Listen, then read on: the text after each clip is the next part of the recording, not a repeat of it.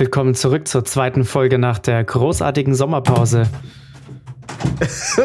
Jan ist weg. Und zack, haut Jan ab. Das hat ihm schon gereicht.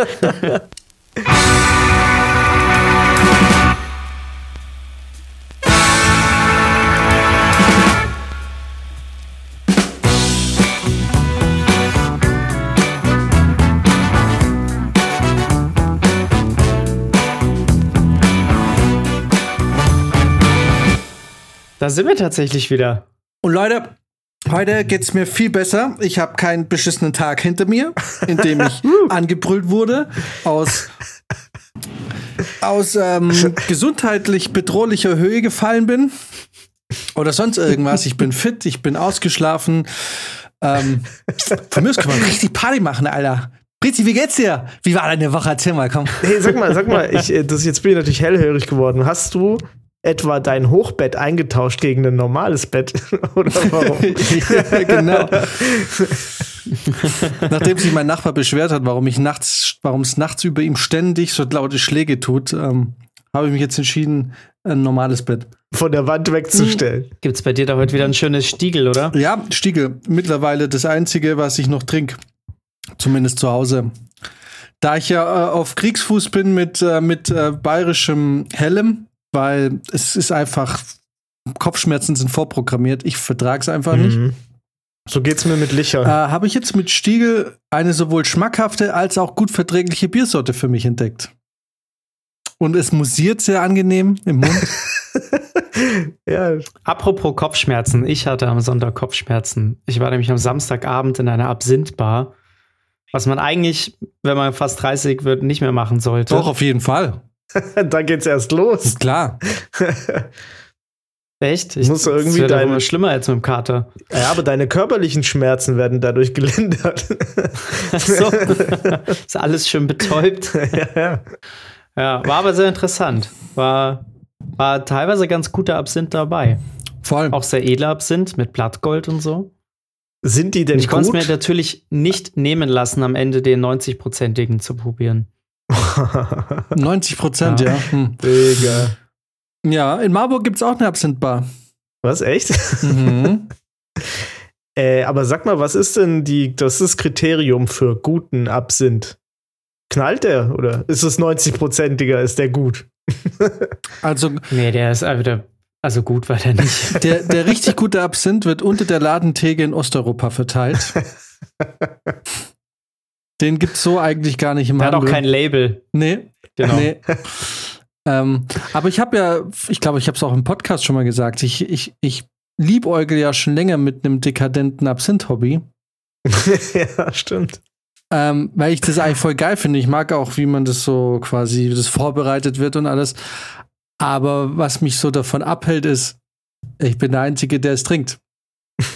Wie wir letzte Folge Welt. ja schon festgestellt haben, habe ich jetzt nicht so einen ausschweifend großen Freundeskreis, in dem man irgendwie zum, zum, zum monatlichen Absinth-Trinken einladen könnte.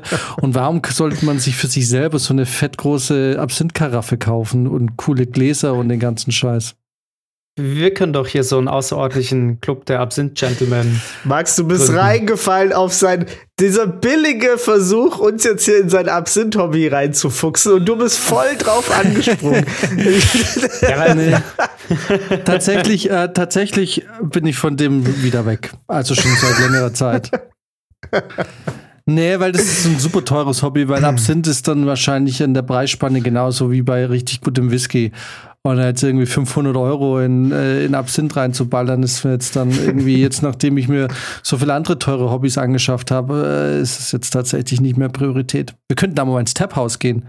Bei dir um die Ecke. Das haben wir tatsächlich schon lange vor, ja. Was gibt's da? Über 400 verschiedene Biersorten. Ah, oh. Genau.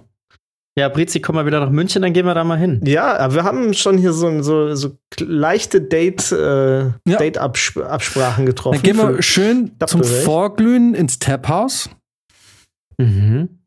Und äh, wenn wir dann, also da trinken wir dann, da trinken wir es einmal durch, ihr trinkt alle einen Krieg, ein belgisches ja. Krieg.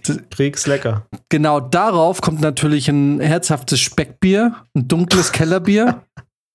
Sodass euch das auch richtig. gleichzeitig die Mahlzeit an dem Abend. Genau. Und dann, ähm, na gut, dann, ähm, wie hieß es, Freiraum? Ne, wie, ne, scheiße, wie hieß dieser Kinderladen da bei dir am Ostbahnhof? Diese Disco, Hemmungslos. hemmungslos ist jetzt weg, ne? Nee, ist willenlos ist es Willenlos ist das hemmungslos. Sonst hätte ich gesagt, 1 zu 1 Kopie. wo steht es? Nicht weit vom Willenlos tatsächlich. So, das heißt, wir gehen- ähm, Luftlinie 20 Meter oder so. Ja, also dann gehen wir ins Taphaus zum Vorglühen und wenn wir dann auf dem Ding sind, dann gehen wir ins, äh, wie, wie heißt es jetzt? Hemmungslos. ins Hemmungslos, kriegen Stress mit 18-jährigen Typen, die irgendwie so lernen, wie die langsam ihren Körper äh, erforschen und merken, sie sind stärker als mit 12. kriegen dann Stress. Genau. Äh, vermutlich wird es Brizi sein, der Stress kriegt. Ja, kann sein. Ja, inzwischen schon. ja, dann gehen wir heim. Weil dann ist wahrscheinlich auch schon wieder halb fünf, halb sechs. Wobei Ja. die Leute mich mit dem Bart jetzt äh, eher Anbeten.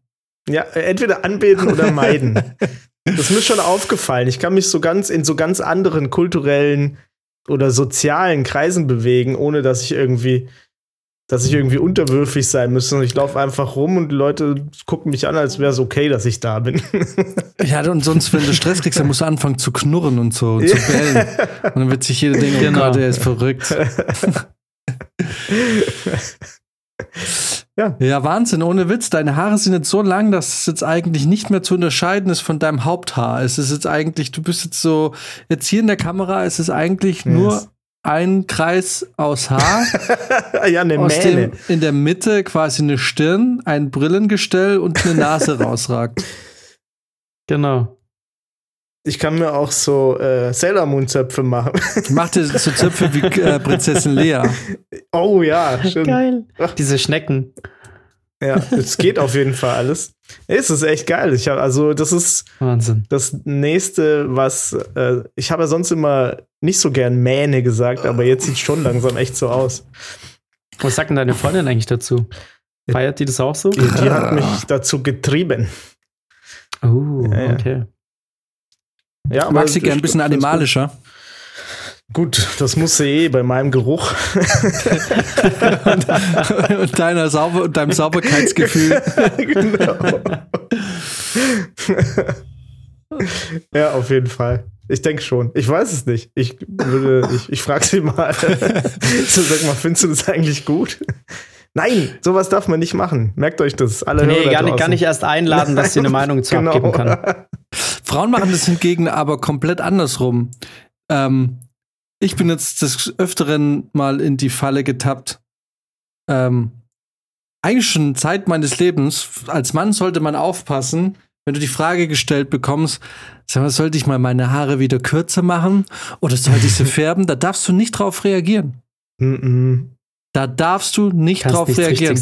Weil ab dann entwickelst du dich zum persönlichen Styling-Berater, der natürlich null Persönlicher Expertise Guido hat. Maria Kretschmer. Ja, du hast null Expertise und es ist halt so, die ersten vier, fünf Minuten oder das, das, das, das allererste Gespräch zu diesem Thema ist irgendwie noch cool und spannend. Man denkt so, hm, ja.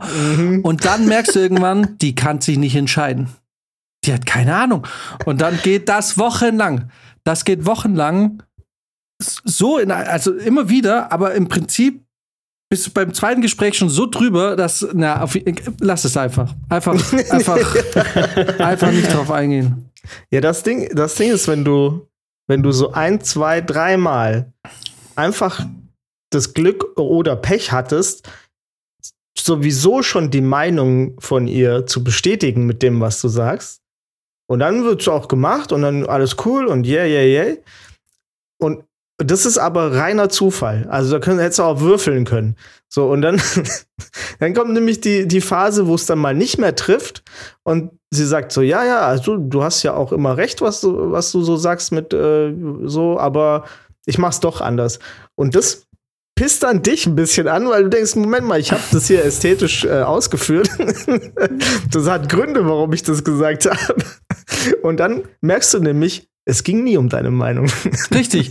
Ich nenne das das Prinzip des nicht vertrauenswürdigen Beraters.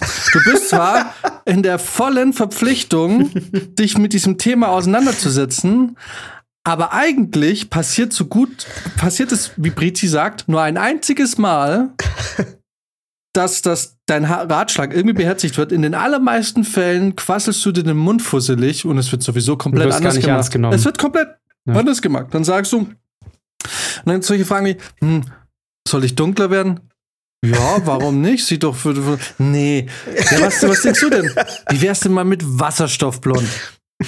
Nee. Doch, das wird voll geil aussehen. Mach doch mal Wasserstoffblond, das passt voll zu dir. Ach nee. Vielleicht doch einfach so wie immer. Oh Gott. Okay, dann einfach so wie immer. Ja, ist aber auch langweilig. Hallo, du hörst mir gar nicht mehr zu. Nee, hörst du, mit mir, nee, hörst du mir zu, wenn ich mit dir rede. Das ist das Problem ja, unserer, unserer Beziehung, die fehlende Kommunikation. genau. Ja, und, ähm, und es ist Sonntagvormittag und du bist gerade wach geworden, hast eigentlich nichts Schlimmes gemacht und auf einmal hast du einen ganzen Sonntag ein Streitgespräch darüber, was damit angefangen hat, ob, ob man sich die Haare schneiden soll oder nicht. Und du verstehst es nicht. Und du denkst ja. so, und dann kriegst du so ein bisschen so manchmal so dieses Rauschen des Meeres und so Möwen so, so in deinem, du, und, und eine Stimme, die sagt, Lockdown 2020. Und du denkst, oh mein Gott. ja, das schön. Lockdown. Ey, ähm, ich habe ich euch eigentlich erzählt, dass ich auf so einer Babyshower war. Ich weiß, da haben wir, glaube ich, nicht gepodcastet in der Zeit. Das war in der großen, mhm. langen äh, Pause. Äh, und da ging es auch darum, dass ähm, die Schwangere jetzt so meditiert, um quasi eine easy Geburt zu haben. Und ähm, sie hat dann von ihrem Wohlfühlort erzählt. Mhm. Und, da, und dann das ist echt geil. Dann sagt sie nämlich so, ja, und äh, jeder kann so einen Wohlfühlort haben und da kann man sich dann so im Kopf zurückziehen und ähm, dann ist es äh, trotzdem natürlich schmerzhaft, so ein Kind zu kriegen, aber irgendwie ist es auch in Ordnung, dann das, das Kind zu kriegen. Und ich dachte sofort, was wäre wohl mein Wohlfühlort? Und wirklich, das hat keine halbe Sekunde gedauert, da war ich Lockdown Apex zocken auf meinem Sofa. Ab und zu mal Kaffee auf der Terrasse trinken, in die Ferne gucken und wieder zurück reingehen. Ja. Während man auf World's Edge rumläuft, ein parallelen Baby rausdrücken. Ja, wahrscheinlich, so würde ich, ja, das wäre mein Wohlfühlort. Und dann habe ich gesagt, boah, ja, ey, keine Ahnung, was mein Wohlfühlort wäre. kannst ja nicht sagen, kannst ja nicht zugeben. ja, aber ähm, es stimmt, ich glaube, somit eine der schönsten Zeiten meines Lebens hatte ich von Ende März bis Ende April 2020. Ja. Not even kidding. Das war ja. eine wunderschöne Zeit dieses Gefühl. Es war wirklich herrlich. Als ich am es war, es war noch mal so dieses unbeschwerte Kindsein, Richtig. keine Verpflichtungen Absolut. haben, Voll. einfach bleib zu Hause, zock den ganzen Tag, ja. damit machst du nichts ja. falsch. Genau, nicht nur das, es wurde, es wurde staatlich angeordnet, zu Hause zu bleiben und nicht das Haus zu verlassen. Ja, es war es eine war geile Zeit mit Ansage. Du konntest ja sogar darauf vorbereiten. Ich bin, ich mhm. weiß, ich werde das nie vergessen, wie ich am allerletzten Tag auf der Arbeit war schon eigentlich überall das Licht aus. Die haben schon gar nicht mehr aufgemacht, ne? hat überhaupt nicht gelohnt. Und ich habe noch zwei neue, äh, zwei neue Terrassenstühle gekauft und bin, bin damit im Zug nach Hause gefahren mit meinen zwei Riesenstühlen in der Hand und dachte so, fuck yeah, das wird geil. und die Leute haben mich auch nicht komisch angeguckt. Die wussten ja, was los ist. Sie wussten, nice, dieser Typ hat sich gerade noch mal Last Minute ausgerüstet für eine richtig schöne Zeit. Voll. Ach, das war geil. Ich weiß auch, ich war an dem Tag auch arbeiten. Und ich habe das alles nicht mitgekriegt, die ganzen Absprachen. Ich komme dann ins Büro und sag so, ja, wie macht man das denn morgen oder irgendwie übermorgen? Und dann hieß es, und dann gucken sie mich alle an und lachen so ein bisschen, so nach dem Motto, Trottel, Alter, hast du jetzt gar nichts mitgekriegt? Und da haben sie gesagt, du Trottel, Alter, hast jetzt gar nichts mitgekriegt. äh, äh, wir machen halt Schluss. Das ist, äh, wir, wir, wir, arbeiten jetzt noch bis, bis zwei und dann, äh, beziehungsweise wir machen den Tag jetzt noch fertig. Du kannst aber theoretisch jetzt abhauen. Und dann ist es gelaufen. Und ich dachte so, und nicht noch, oh Mann, das ist jetzt aber richtig scheiße, ne? Okay, ja, und dann hey, euch alles Gute und dann, äh, ja, und dann der ganze Papierkram und so hieß es dann, das kommt dann jetzt die Tage und wir telefonieren dann. Hauptsache weg, weg, weg. Und ich weiß noch, ich gehe aus dem Gebäude und es ist wie wenn du irgendwie in die Schule kommst und hast plötzlich hitzefrei oder so. Und du denkst so, wow, ist das geil. Gehst nach Hause und ähm, ja, ich hatte ähnliche Gefühle wie Brizi und dann hat sich da, und ich hatte, glaube innerhalb von zwei Tagen drei oder vier WhatsApp-Zockergruppen aus verschiedene, verschiedenen Freundeskreisen, unterschiedlichen Freundeskreisen. Und ja, dann, es war so geil. Wir hätten so viel mehr Civilization zocken können. mehr als einmal. wir haben es gar nicht gezockt. Hä, haben wir nicht einmal gezockt? Nein. Ach nee, ich habe allein gespielt. Furchtbar. Ja, Lockdown, das ist der Ort, ja. Ähm, ja, diese vier Wochen, wie Max schon gesagt hat, das war dieses, dieses befreite Gefühl. Mhm. Kein schlechtes Einfach Gewissen. mal Teenager sein. Ja. Ohne dass die Eltern irgendwann an die Tür klopfen und sagen, räum dein Zimmer auf. Voll. Einfach nur. Ich habe ja. zwei Wochen lang einmal oder zehn Tage, ich glaube, sagen wir mal zehn Tage, nicht dieses Haus verlassen. Bin einmal fett einkaufen gegangen und war dann zehn Tage nur eigentlich im Endeffekt nur in meinem äh, Zockerzimmer. also in meinem Wohnzimmer. ja. Ja, das, ja, ist, das ist so krass, ne? Dass das so, dass man da so gern dran zurückdenkt und dass das für einen so eigentlich pure Happiness ist, wenn man, wenn man daran denkt. Ja, und dass du es machst kaum was Schöneres gibt, obwohl es so simpel ist. Ich finde auch, du, du hast schon recht, dass das so was Kindliches hatte, weil man, man hat ja auch als Kind überhaupt nicht so auf dem Schirm, was deine, also dass das auch, dass es trotzdem Konsequenzen haben könnte, was du machst. Zum Beispiel wir haben einen Podcast. Den haben wir jetzt an der Backe. Nur weil wir da, weil wir da so in so einer guten Stimmung waren. Danach kommen und Zeit hatten. Und Zeit, genau. Und jetzt ist uns an Geißel. Ja, aber man merkt es wirklich, wenn man jetzt die Folge letzte Woche anhört und unsere allererste Folge, merkt man, dass es uns jetzt aktuell nicht an äh, zu viel Zeit oder an zu wenig Zeit oder an Zeit generell und Kreativität äh, mangelt oder mangelte. Also ich meine, überleg mal, wie, wie aufwendig die ersten Folgen waren. Ich würde mal sagen, die ersten zehn Folgen waren vom, vom Produktionsaufwand enorm. Ja, das Also für unsere Verhältnisse. Auf jeden Fall. Das war. Das war ja war schon nochmal eine andere Nummer, ja. Und das war im Prinzip ab, ja, eigentlich ab August, September schon wieder vorbei, weil dann äh, Max hat wieder voll gearbeitet. Ich auch. Prizia sowieso eigentlich. Aber, ne, wobei, das stimmt nicht. Es hat eigentlich ein ganzes Jahr gehalten. Letzten Sommer, als dann wirklich wieder die, die Bars und so aufgemacht haben, da war es dann äh, vorbei. Als man wieder saufen gehen konnte. Das, ja. das Macht's gut, ihr Trottel. Ja. Ich habe euch nie geliebt. Oh.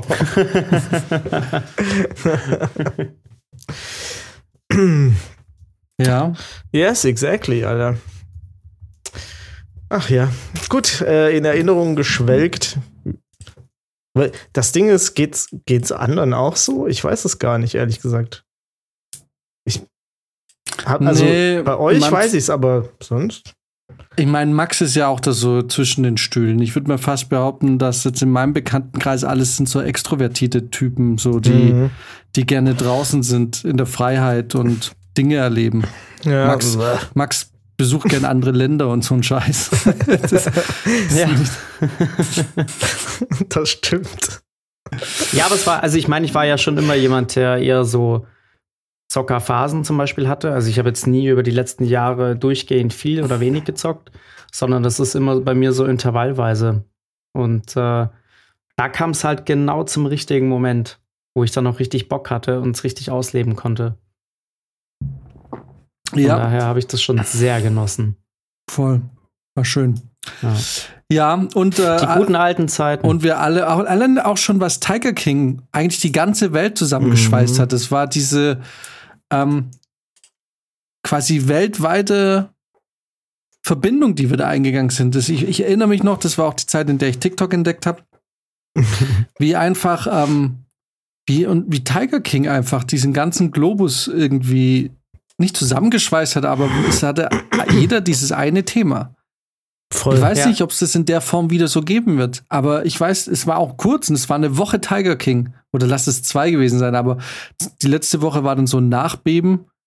Aber es war eine Woche lang, waren alle kollektiv im Tiger King-Fieber.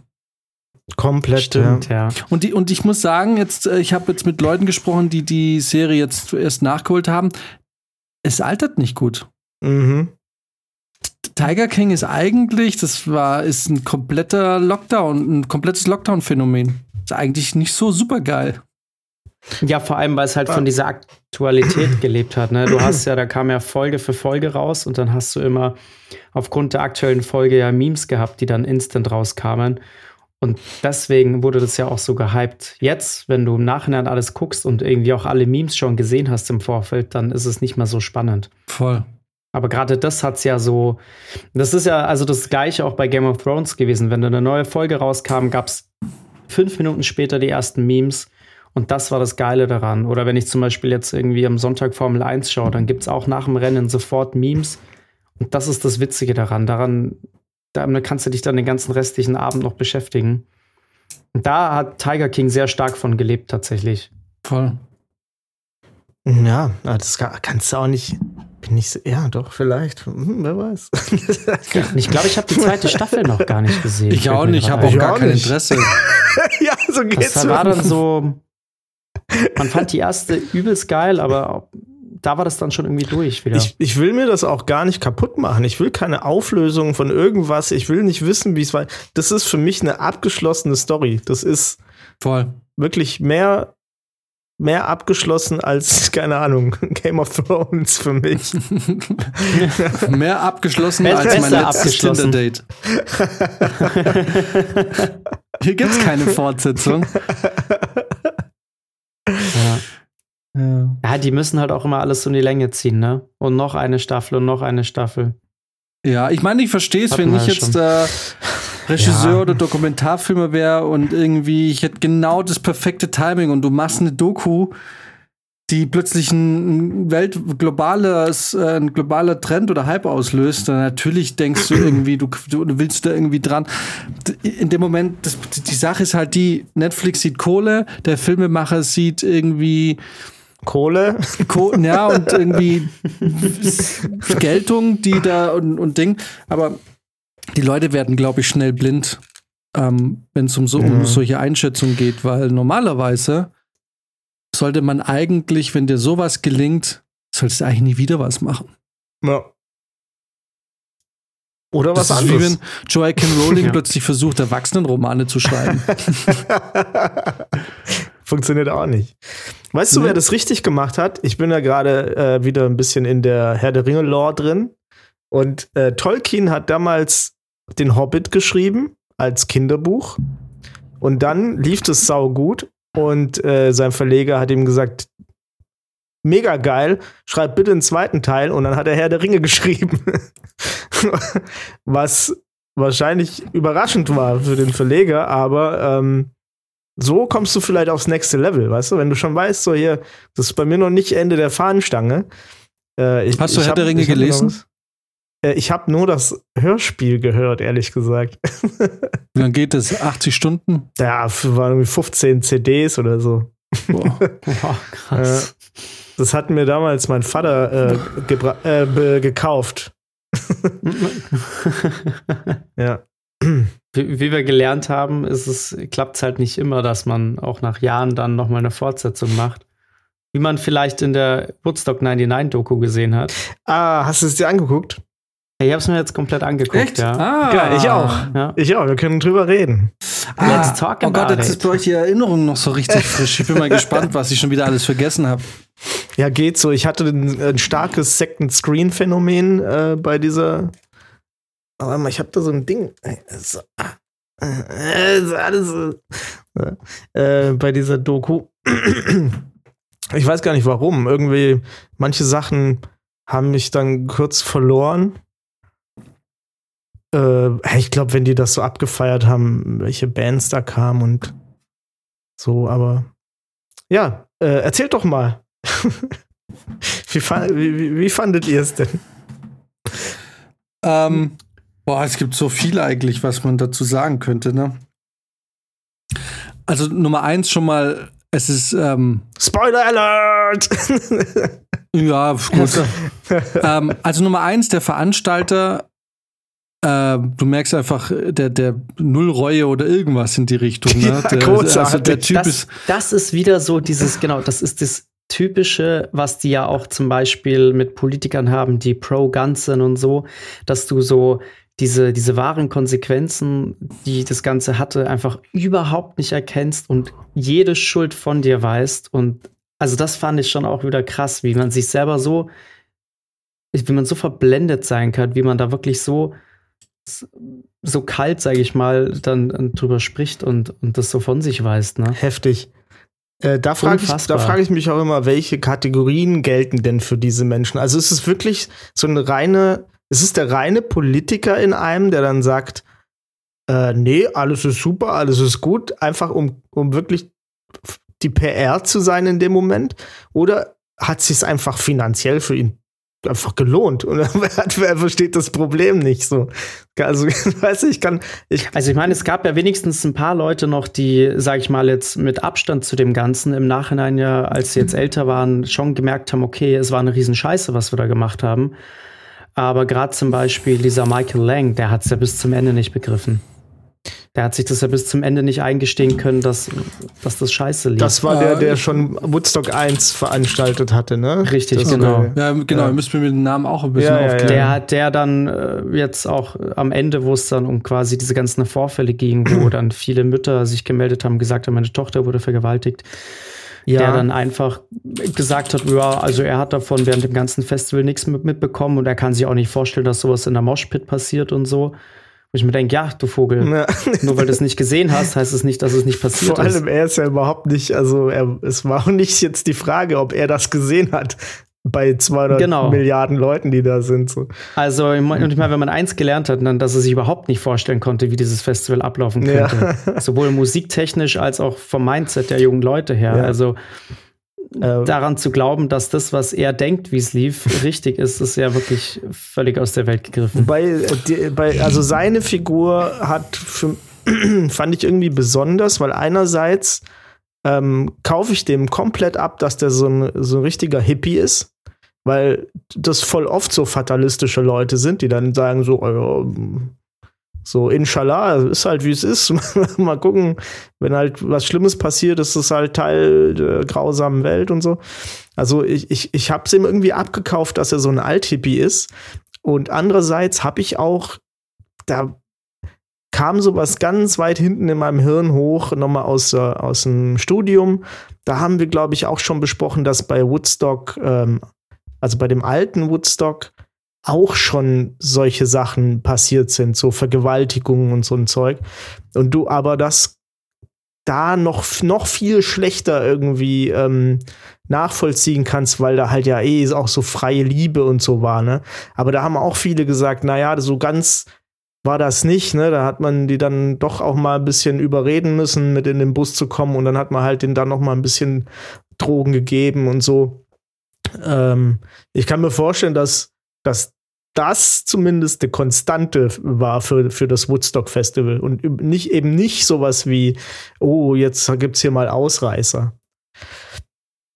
Ja, ich glaube, kann ich mir auch sofort vorstellen. Manchmal haben sie, glaube ich, ein bisschen Ehrenrettung gemacht für die Marke Woodstock. Hatte, mhm. hatte ich so ein bisschen das Gefühl, ne, für, für, von dieser, von dieser Doku her. Dafür, dass sie dann doch manchmal auf irgendwelche komischen was haben sie denn da? Wer war denn? Ich weiß auch gar nicht, wer manche Leute waren. Einfach nur, die halt da waren. Die sich bereit erklärt ja. haben, ein Interview zu geben. Ja, also es war irgendwie. Also ich habe ja. hab festgestellt, dass ich jetzt äh, nicht viel über das Woodstock Festival, äh, Festival weiß, offenbar. Ich, mir war auch nicht klar, dass das Woodstock 99, dass da 250.000 Menschen da waren. Ich meine, das ist ja schon mal Fehler Nummer eins. Also ein Festival zu machen, was so eine Masse an Menschen äh, quasi dazu lässt, ist totaler Wahnsinn. Ähm, aber die nächste Sache, die ich jetzt so prinzipiell, die ich jetzt noch nicht der Doku, aber die ich ähm, den Veranstaltern so ein bisschen vorwerfen würde, ist, dass äh, ich meine, und das meinte ich ja schon letzte Woche in der Folge mit Rock am Ring. Rock am Ring hat wie viel? 80.000? Oder sind es auch schon 100.000? Ich weiß nicht. Wird ja auch immer größer. Also auch groß. Ähm, man merkt einfach zwei Dinge. Nummer eins, die hatten keine Ahnung, wie man Festival organisiert. Offensichtlich. Die kannten die Bedürfnisse nicht. Der von so vielen Leuten dann schon mal gar nicht. Und es war alles so, ich hatte so das Gefühl, es war alles von Anfang an so so schlecht organisiert. Man hat sich so über nichts Gedanken gemacht und man hat mhm. sich dann erst angefangen, Gedanken zu machen, als schon zu spät war. Und das Zweite, ich glaube, selbst wenn der Typ irgendwie ein Hippie war, ich glaube, dass da ganz viel eingespart wurde, um den Profit zu maximieren. Weil, ich meine, Trinkwasserversorgung, Klos und so, das sind natürlich Sachen, die kennen wir alle auch von Festivals. Und ich weiß auch 2004, ja. als wir zum ersten Mal auf dem Southside waren und 2013, als ich das letzte Mal auf dem Southside war, da, da waren wirklich Welten dazwischen. Ne? Also man merkt natürlich auch jetzt auf deutschen Festivals, ich, ich rede jetzt mal, ich generalisiere es mal, weil ich jetzt mal davon ausgehe, dass sich der Standard überall so entwickelt hat. Er ist natürlich viel, viel höher. Ne? Also ich weiß noch, 2004 gab es Probleme mit Duschen. Die Klos waren alle schmutzig, dreckig, eklig, überfüllt, vollgekackt. Das war 2013 alles nicht so. Also mhm. die Duschen waren blitzeblank, du konntest jeden Morgen voll entspannt duschen. Es war und die Klos waren am nächsten Tag sauber. Ich meine, klar, die waren dann na, über den Tag hinweg waren die dann auch irgendwann wieder eklig, aber ich habe so das Gefühl, dass, dass sich da sehr viel entwickelt hat und viel besser und die Hygienestandards und so und alles viel besser wurde.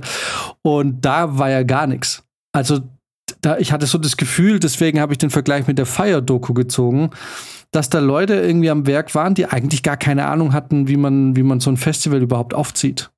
Ne? Hm. Also ich habe das Gefühl, da gab es viele Sponsoren, die haben da Kohle reingeschmissen, weil sie dachten, geil, Woodstock, damit können wir Kohle machen, dann geile Bands eingekauft. Und aber keiner hatte Ahnung, alleine schon die Tatsache, dass es so wenig Security gab. Ich meine, bei 250.000 Menschen. Ja, das ja. Problem ist bei der ganzen Sache, glaube ich, dass man sich wahnsinnig auf diesem Erfolg vom Original Woodstock ausgeruht hat.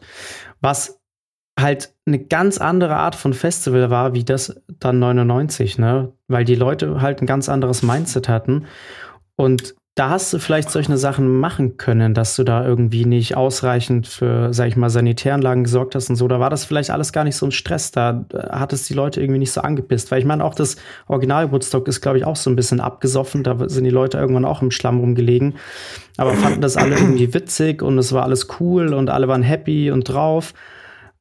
Aber das konntest du halt 99 nicht nochmal bringen. Ne? Das äh, haben sie ja auch da direkt am Anfang in der Doku erklärt und haben gemeint, die Leute sind mit ganz anderen Sachen aufgewachsen. Da herrscht denn so eine, so eine Grundaggressivität schon. Und das, äh, ja, in so einer Generation löst sich das halt viel schneller dann mit solchen Sachen aus. Und deswegen ist es dann so eskaliert. Na, das ist vielleicht, wenn du die gleichen Umstände im Original Woodstock gehabt hättest, wäre das vielleicht alles gar nicht so eskaliert. Und da jetzt aber halt schon. Ne? Und man hat es völlig unterschätzt und dachte, man kann mit der gleichen Strategie da nochmal rangehen. Äh, 30 Jahre später, ja, totaler Schwachsinn. Mhm. Ja, aber. Ja. ja. Aber was mich so schockiert hat tatsächlich, ist, dass man einfach, und das ist ja das gleiche Problem bei der Fire Festival Doku auch gewesen, dass man einfach nicht weiß, wann Schluss ist, wann es genug ist, wann man die Sache abbrechen muss, wann man aufhören muss, dass man sich diesen Fehler nicht eingestehen kann, sondern dass man es wirklich durchzieht, bis es kom komplett in der Apokalypse endet. Also ich meine, die hätten nach Tag 1 hätten sie schon sagen können, oh shit, das läuft jetzt schon aus dem Ruder, wir haben eigentlich keine Kontrolle mehr und spätestens an Tag 2 hättest du sagen müssen, okay, das ist völlig außer Rand und Band. Wir können, wir müssen das auflösen. Aber dass du dann so einen Sonntag noch durchziehst und dann natürlich den Leuten auch noch äh, ein Mittel in die Hand gibst, um das ganze Ding wirklich in, in, in Brand zu setzen, ist halt einfach nur noch dumm. Also, ne? Und das, du hast den gleichen, du hast das gleiche auch wie bei der Fire-Doku gehabt. Du hast Leute aus den eigenen Reihen gehabt, die sogar gesagt haben, Leute, was machen wir hier? Das ist nur dumm. Ne? Aber denen wurde einfach nicht zugehört und man hat nur noch gehofft, dass man da jetzt irgendwie die Kurve kriegt. Aber verstehe, ja, habe ich, hab ich wieder nicht verstehen können, dass erwachsene Menschen wirklich so dumm sind. Also, als die den diese Kerzen ausgehändigt haben, habe ich wirklich laut gelacht vorm Fernseher. Das passiert mir relativ selten. Normalerweise äh, lasse ich laut Luft durch die Nasenlöcher raus, wenn ich was witzig finde. Diese mhm. Aber da habe ich wirklich gelacht. Ich dachte, das ist jetzt ja wohl nicht der Ernst. ja. Also nicht mal auf einem Festival, also auf keinem Festival der Welt würde ich Kerzen rausgeben. Also nicht mal auf dem friedlichsten Friedensfestival aller Zeiten so, weil also da sind ja Unfälle vorprogrammiert. Es ist ja nicht mal, dass man irgendwie äh, denkt, hier sind die Leute aggressiv oder so, oder hier sind die Leute so oder so, sondern du gibst einfach Feuer. du gibst ja. brennbare Sachen ja, nicht, raus. Genau, und du sagst es ja nicht nur zu einfach irgendwelchen Leuten, die friedlich sind, sondern einem Mob, der total am Ragen ist, gibst du einfach Feuer in die Hand und sagst, hier, viel Spaß. Äh, ja, das da sowieso, aber ich, es ist ja in keiner Welt ein, ein gutes, äh, eine gute Idee. In keiner Welt. Je, nicht mal, wenn das alles, wenn das eine Feuerwehr-Convention gewesen wäre von 250.000 Leuten, selbst da hätte ich keine Kerzen ausgegeben, weil es natürlich einen gibt, der sich die Haare anzündet. So, das, das ist doch, also, ja, da habe ich gedacht, nur einer mit der Haarlänge wie dir rumlaufen ja, und zack, ja. steht dann Flammen. Zack, ist der Bart weg und alles brennt und dann fällt man irgendwo ja. ins Kerosin und dann. Vielleicht wäre aber ein Festival wirklich der perfekte Ort, um eine Religion zu gründen. Ich Für glaube, mich meinst du jetzt? Ja, ich glaube, du hättest in kürzester Zeit äh, zumindest mal zwölf Jünger. Äh, ja. ja. Also was, was ich ein bisschen, ähm, was mir, was ich ein bisschen komisch fand, war so auch von diesem Michael Lang die Ausrede, naja, es waren ein paar Idioten, die da sind. Und die haben quasi das so, ja, aber diese Idioten kommen immer zu jedem Festival. Du hast auf jedem Festival, in, jeder, in jedem Jahrzehnt hast du ein paar Idioten, die kommen. Ne? Du musst als Veranstalter einfach fucking vorbereitet sein auf solche Sachen. Ne? Und ähm, ich finde es, ich meine, ich bin inzwischen, als Teenager war das vielleicht noch anders, wobei ich Fred Durst nie verehrt habe. Aber ich bin kein großer Freund von Fred Durst. Ich glaube, Fred Durst war und ist ein riesen Arschloch. Äh, ja, ich, ich halte ihn, je älter ich geworden bin und je mehr man so zurückblickt auf diese Musikrichtung, Limp Bizkit noch nicht mal mehr für eine geile Band. Also früher habe ich die geliebt, aber selbst im New Metal Bereich waren die noch nicht mal die geilsten. Also die erfolgreichsten, ja. Auf jeden Fall, ich habe jetzt kein großes, gutes Bild von Fred Durst. Aber dann auch wie in der Doku und quasi ihm dann die Schuld zu, äh, zu, zu, schieben, dass er quasi diesen Unruhen dann noch zusätzlich empfacht hat, indem er mhm. gesagt hat, dieses legendäre Let's get all the negative energy, energy oder ne, ja, irgendwie. Ja. Mhm. Ähm, wo ich mir irgendwie denke, ja, war kein feiner Zug von ihm. Er ist ein Arschloch. Hätte er vielleicht nicht machen müssen. Aber er ist ein fucking Künstler auf einer Bühne. Wenn ihr nicht in der Lage seid, mit dem Künstler zurechtzukommen und die Scheiße, die er auf der Bühne zu macht, irgendwie unter Kontrolle zu haben, dann ist es nicht sein Fehler, sondern euer Fehler. Also wenn der Künstler, selbst wenn der Künstler auf der Bühne zu Massenschlägereien, Tod und Vergewaltigung aufruft, müsst ihr als Veranstalter in der Lage sein, dass diese Sache sofort im Keim erstickt wird. Ne? Ja. Zu sagen, naja, es war alles friedlich, aber hätte Fred Durst dann nicht irgendwie zur Gewalt aufgerufen, dann wäre das nicht so eskaliert, ist eine ziemlich billige Ausrede, um seine eigenen Unzulänglichkeiten irgendwie unter den Tisch zu kehren. Ja, absolut. Ja, zumal ihnen ja auch überhaupt gar nicht bewusst war, wen sie sich da eingekauft haben. Die haben sich ja Bands reingeholt, von denen sie wussten, dass die super beliebt und erfolgreich sind, aber sie kannten die ja nicht mal. Ne? Das heißt, sie hatten ja auch gar keine Ahnung, was da passieren wird, wenn sie die wirklich auf die Bühne rauslassen. Tja. Und ein Fred Durst wusste natürlich, was das Publikum von ihm erwartet und hat denen natürlich dementsprechend auch eine Show liefern wollen. Also das ist auch, äh, das, da überschätzt man auch, glaube ich, die, äh, diese Kraft von, von sowas, weil normalerweise, ähm, also da macht man quasi aus einer, aus einer systemischen Fehlleistung eine Individualfehlleistung. Das ist ja völlig bescheuert, ähm, weil natürlich, wenn, wenn Fred Durst sagt, let's get all the negative uh, energy out of your system, dann hat es ja was, äh, das hat ja was Reinigendes. So, ich meine, dafür gehst du auf so ein Konzert, um da auszurasten und danach so völlig ausgepowert zu sagen, boah, das war voll geil. Und danach, und dann äh, läufst du wie so ein Zombie zurück auf den Zeltplatz und chillst halt so und denkst dir so, oh mein Gott, da habe ich es richtig rausgelassen gerade.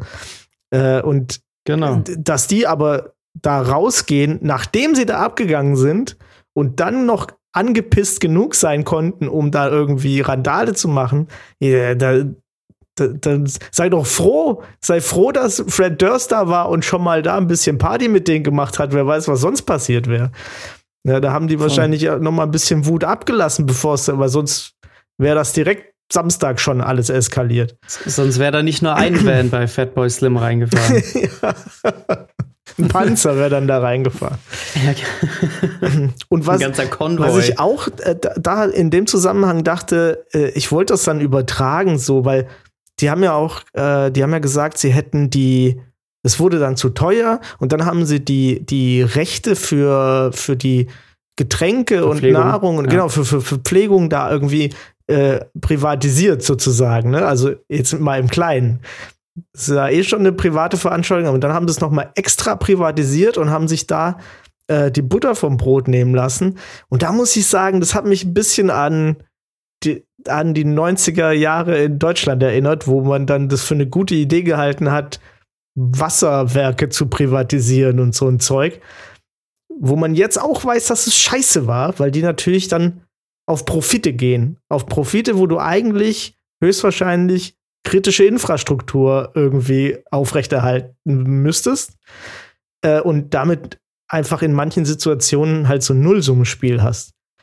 Und ich dachte, ey, so krass, das war wirklich so ein, wie so ein kleiner, wie so ein kleiner Staat, wo du richtig gesehen hast, wie, wie so eine so Privatisierungszeug und, und Profitgier ähm, und Maximierung einfach dazu führen, dass die Leute sofort auf die Straße gehen.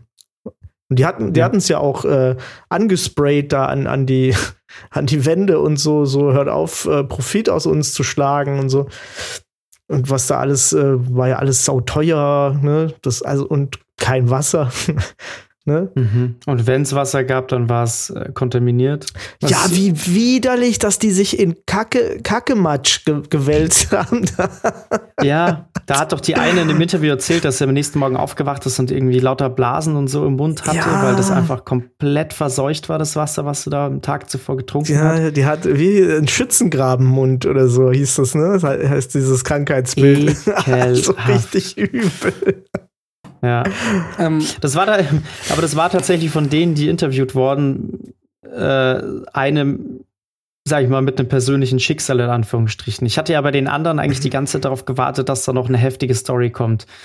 Also irgendwie der eine von den beiden Jungs, die da interviewt wurden, der hat eher so ein bisschen retarded gewirkt irgendwie. da dachte ich, jetzt kommt irgendwie noch eine Geschichte, dass ihm irgendwas passiert ist auf dem Festival, weshalb er so ein bisschen hängen geblieben ist. Ja. Bei der anderen dachte ich auch irgendwie, da kommt jetzt noch eine heftige Sache. Da war ich fast ein bisschen enttäuscht, dass die einfach nur normale Besucher waren. Das und so ein bisschen erzählt haben. Aber wisst ihr, was ich die ganze Zeit komisch finde? Und das ist jetzt eher eine Kritik vielleicht an der Doku. Ich meine, klar, es gab irgendwann diesen Punkt, äh, in dem es gekippt ist, ne? Sagen wir mal, das war Ende erster Folge oder so. Ich glaube, die erste Folge hört auf mit Korn. Und Korn war ja, da war ja noch alles halbwegs in Ordnung, ne? Mhm. Und dann gab es den Teaser zu, ähm, zu Limp Bizkit. Und also für die zweite Folge. Aber schon da ist euch aufgefallen, was die, dass die permanent noch bevor das so eskaliert ist, so eine bedrohliche Kulisse aufbauen, aufgebaut haben, so mhm. als wäre das gerade alles furchtbar schlimm. Und ich mir die ganze Zeit dachte, Leute, das ist ganz normales Festival gerade. Also was ihr gerade erzählt, ist einfach ganz normaler Festivalalltag, wie der in Europa im Sommer in, zur Hauptzeit jedes Wochenende ausgelebt ist. Das ist irgendwie so, ja. so da wurden irgendwie so Sachen so irgendwie so so dramatisch dargestellt, irgendwie ja. Ähm, das Problem ist, bei mir ist jetzt dann halt doch schon wieder drei Wochen her. Ich habe es nicht mehr ganz so präsent. Ich, ich kann mir aber noch erinnern an das Gefühl, dass ich mir die ganze Zeit dachte, was ihr da gerade versucht, als bedrohlich und als schlimm aufzubauen, ist einfach ein normaler Festivalalltag. Also ja, dass da zum Beispiel halt überall irgendwann Müll rumlag oder ja, so. Genau. Das ist, ja, das ist genau. ja ganz normal. Dieses Wasteland, wo ich mir dachte, ja, ist halt euer scheiß Problem, ihr hättet halt Leute einstellen müssen. Ja. Und dann, dann sage ich noch so, weil ich habe schon nicht alleine geguckt, sagen so, ja, deswegen gibt es Müllpfand. Deswegen verteilt man auf Festivals Säcke, wo jeder einen Zehner kriegt, ähm, äh, um, um, wenn er mit einer vollen Tüte Müll zurückkommt. Ne? Also so, es gibt ja Möglichkeiten, aber da hast du einfach gemerkt, weil sie ist ja dann, da ist ja eine ist ja irgendwie dann noch, die dann noch so als große Macherin inszeniert wurde, die dann mit, äh, weil sie dann Müllsäcke die noch Mutter verteilt von hat. einen, ja. Und ich dachte, das ist doch alles, das ist so wieder dieser typische amerikanische Pathos, weißt du, so, so diese zwei, drei Leute, die in diesem ganzen Chaos noch irgendwie einen Durchblick hatten. Und man dachte, das ist einfach totaler Fuck-up. Das ist, wie gesagt, selbst 2004, als wir zum ersten Mal auf dem Southside waren. Du kriegst eine Tüte, ja. die sagen dir, mach die scheiß Tüte voll und du kriegst einen Zehner. Ja, da gibt es doch sogar und, ein Bild von uns mit den Tüten. Ja, genau. Und jeder von uns hat so eine fucking scheiß Tüte abgegeben. Ja. So, ne? Ja. Und es war wirklich, und es war wirklich so, dass wir dann am letzten Tag, weil jeder diese scheiß 10 Euro wollte, dann halt wirklich irgendeinen Müll noch reingeschmissen hat, einfach, dass dieser Sack voll wurde. Also im Prinzip haben wir genau das Prinzip dieses, dieses Konzeptes dann bedient, weil wir einfach 10 Euro wollten. So, und wenn du merkst, es sind alles Schweine und so, dann machst halt 20 Euro. Aber ne? das mit, ähm, was du sagst, das ist mir auch aufgefallen. Äh, und zwar bei, bei, also mir ist aufgefallen, dass es so eine Dramaturgie gab, die ich auch ein bisschen konstruiert fand, äh, bei, bei Korn. Äh, nämlich, dass die gesagt haben, Korn wäre ja schon, da wäre es ja schon so voll am Ausrasten gewesen. Ich also, ja, das ist halt ein Metal-Konzert, alles easy, genau. alles gut. So. Und danach haben sie eben so getan, als hätte dann, weil da kam ja noch Bush, die haben danach gespielt. Und als hätten die dann dafür gesorgt, dass die alle runtergekommen sind, weil das ja dann eine Band war, die so ein bisschen ruhiger irgendwie wäre. Äh, und die hätten es dann geschafft, die Menge wieder ruhiger zu kriegen. Und deswegen ist es an dem Tag noch nicht eskaliert. Nur, also, weißt du, das war so die Dramaturgie, um Mhm. einfach dann Limbiskit so dastehen zu lassen, als wären die dann schuld. Ne? Genau, Ja, als wirklich, hätten sie ja. die Macht gehabt. Also sie haben die Verantwortung über die Stimmung der Leute komplett an die Künstler Ja, abgegeben ja. und haben gesagt, die hatten von Anfang an das Zepter in der Hand und konnten die Massen kontrollieren, wie sie wollten. Das gleiche, den gleichen Vorwurf haben sie auch den Red Hot Chili Peppers am Ende gemacht. Und Ja, äh, als es dann mit dem Feuer ausbrach, hatten sie wollten sie auch, dass sie das jetzt stoppen und sagen, den Leuten sagen, dass sie jetzt aufhören sollen, wo die natürlich auch gesagt haben, Leute, die werden jetzt nicht auf mich hören, bloß weil ich da vorne irgendwie was ins Mikro reinspreche. Das ist euer Problem. Ja. Ne? Also völlig zu Recht. Und das haben die von Anfang an, haben sie das so aufgebaut, das stimmt. Weil die Zugabe ja hier äh, Fire irgendwas war. Das fand ich ja, ziemlich funny. richtig gut. Ja, aber ohne, Ziemlicher Mittelfinger an den Veranstalter. Oh- ohne Witz, so, das ist so, so in dem Moment wirkt da, ähm, wirken die Red Hot Chili Peppers so richtig scheiße, ne? Ja. Denk, auch, auch Fred Durst, wo ich mir irgendwie denke, so, ihr habt wirklich, das war, ist nicht deren Aufgabe. Ja, aber es stimmt, Ja. jetzt Fabrizi sagt, das dachte ich mir auch so oft, da wird irgendwie diese, diese Crowd wird so als blutrünstige, total brutale Ding. Und genau, so wie als Fabrizi es gesagt hat, bei Korn, ein fucking normales Festival gehabt. Also das ist einfach, da ist nichts eskaliert. Das ist ein fucking Metal-Festival. Die Leute das waren noch eh. Und dann, und, und genau. Und dann zu Sachen wie, ja, ja, wenn du da hinfällst und so, ne, da sind die Leute einfach verschwunden und irgendwie im Moshpit sind Leute vergewaltigt worden und so. Und ich denk so, na, äh, also, ich weiß nicht, ich war, ich bin jetzt nicht der typische Moshpit-Fan, aber ich war lange genug in der Metal-Szene unterwegs, um zu wissen, dass der Moshpit im Großen und Ganzen, mal unabhängig davon, dass man weiß, auf was man sich einlässt, wenn man da reingeht, aber im Großen und Ganzen dann doch ein sehr sicherer Ort ist. Du kriegst vielleicht einen aufs Maul, wenn es ganz dumm läuft, brichst du dir vielleicht doch mal die Nase. Das ist aber in aller Regel ist es dann ein Unfall, aber sobald jemand fällt, hat sich da, so, so, so, solange ich auf Metal-Konzerten und Festivals war, wenn jemand gefallen ist, haben sich da sofort Leute drumherum gestellt, dass der wieder aufstehen konnte.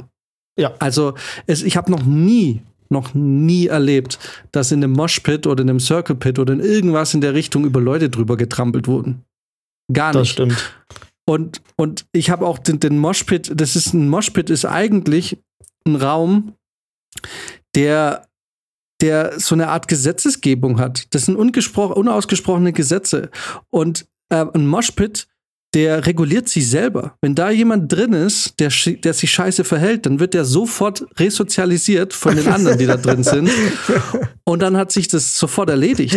Ne? Das stimmt, ja. So, und das haben sie in dieser Doku die ganze Zeit. So, ja, irgendwie alles so, so kontrolliert. Da haben wir so, Leute. Wobei also, ich nicht weiß, wie das in. Moshpit an sich ist ein in sich gut funktionierendes System. Also ich weiß nicht, wie das in den USA funktioniert, wie das da gewachsen ist, weil bei uns sind halt Moshpits aus, aus dem Punk und aus, aus dem Hardcore so erwachsen.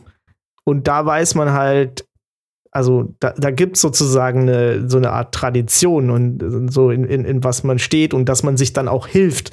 Ne, dass man da zwar aufs Maul kriegt, aber wenn einer fällt, ist ja sofort, jeder streckt den Arm aus, um dich gleich wieder aufzuheben und so. Äh, ich weiß nicht, wie das in den USA ist, bei diesen ganzen Spoiled Kids, die da. ja, man muss natürlich sagen, das war nochmal schon ein bisschen anderes Publikum. Also dieses ganze White Trash College Boys ja.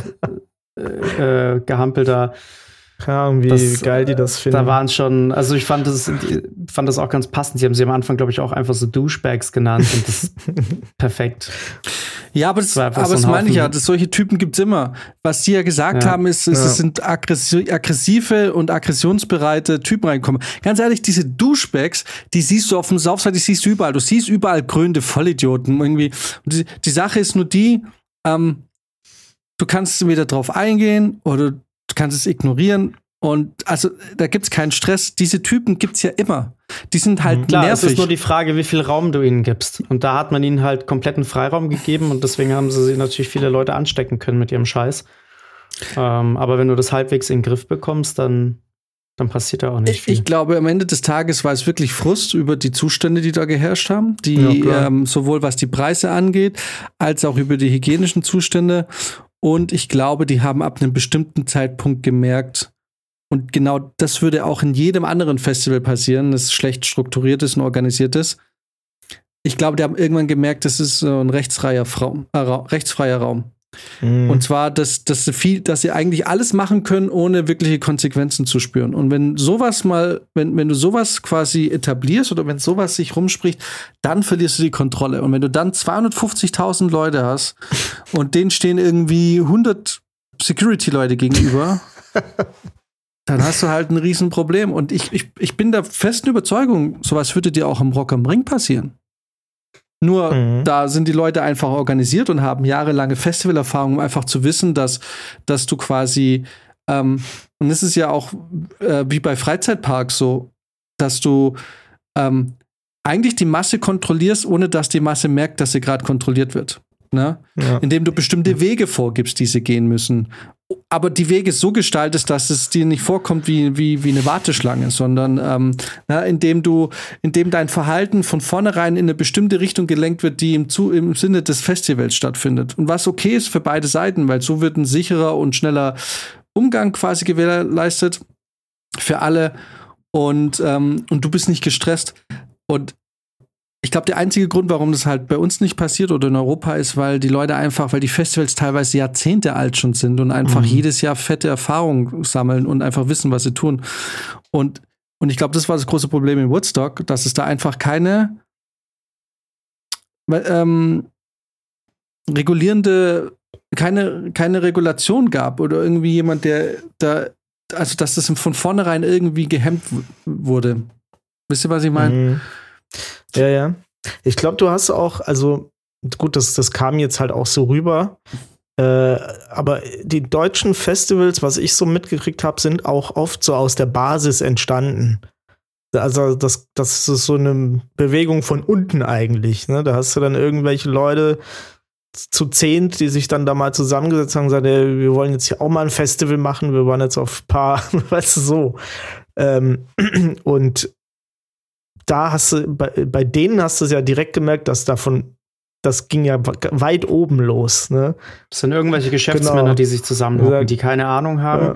Zumal man ja auch sagen muss, also ich meine, es ist ja nicht so, als wäre Woodstock ein jährliches Festival gewesen. Das gab es 69, dann haben sie es nochmal irgendwann versucht, 94 oder so, mhm. was schon nicht so lief. Mhm. Und dann 99. Also wie viel Erfahrung hat man da? Ne? Das ist.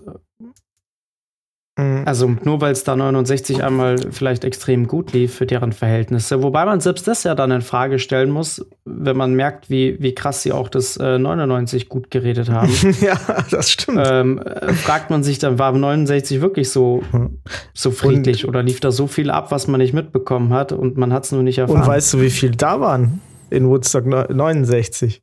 400.000. Ehrlich, ja? ja. Ich habe mir vorhin mal die Bilder angeschaut. Das war sah gar nicht so, auch die Bühne und so, die sah sehr wackelig aus. ja. Ja, da hat auch kein Mob die gestürmt. Ich glaube, das wäre schneller gegangen da. ah, ich, ich weiß auch gar nicht, haben die, die, haben die die 69 auch so eingezäunt? Oder war das eher wie so ein offenes Festival, wo die Leute einfach hingegangen sind und wieder gegangen sind? Weil das war ja auch so ein Punkt, die haben die ja wie in so einem Käfig ja, eingepfercht, glaub, weil sie ja das Problem 94 hatten, ja. dass so viele Leute da kostenlos rein sind und diesmal haben sie gesagt, nee, diesmal sperren wir euch ein, dann kann das nicht passieren. Ah, okay. Ich dachte, das wäre offener gewesen, aber ich weiß es nicht. Ich, ich weiß eigentlich nichts über dieses Festival. Genauso wie ja. ich, ganz ehrlich, also wie ich anscheinend auch nichts über Woodstock 99 wusste, weil es war mir absolut nicht klar. Und ich habe ich habe mir Videos davon angeguckt in meiner Jugend mit Jahren. Und es war mir absolut nicht klar, dass am mhm. letzten Tag da die Apokalypse Voll, ne? ausgebrochen ist. Ich wusste, also es war mir nicht nur nicht klar, sondern ich wusste es einfach nicht. Also irgendein PR-Mensch hat da richtig gute Arbeit geleistet. Voll, ne? Voll. Was mich jetzt aber in dem Zug mal äh, jetzt in dieser Geschichte interessieren würde, gibt es eine Statistik, wie viel Vergewaltigungen auf deutschen Festivals stattfinden?